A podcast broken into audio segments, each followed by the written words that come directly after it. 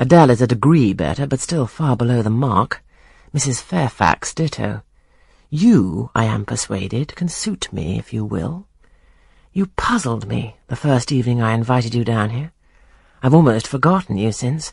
Other ideas have driven yours from my head, but tonight I am resolved to be at ease, to dismiss what importunes and recall what pleases.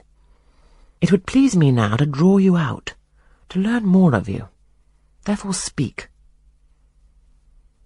Instead of speaking, I smiled, and not a very complacent or submissive smile either. Speak, he urged. What about, sir? Whatever you like.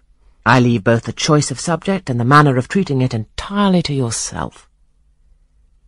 Accordingly, I sat and said nothing. If he expects me to talk for the mere sake of talking and showing off, he will find he has addressed himself to the wrong person, I thought.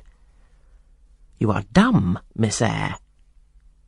I was dumb still. He bent his head a little towards me, and with a single hasty glance seemed to dive into my eyes.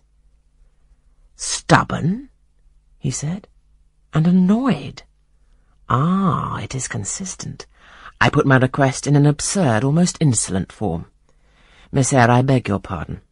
The fact is, once for all, I don't wish to treat you like an inferior. That is, correcting himself.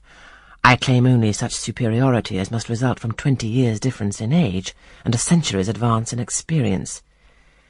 This is legitimate, et j'y tiens, as Adele would say, and it is by virtue of this superiority and this alone that I desire you to have the goodness to talk to me a little now and divert my thoughts, which are galled with dwelling on one point, cankering as a rusty nail.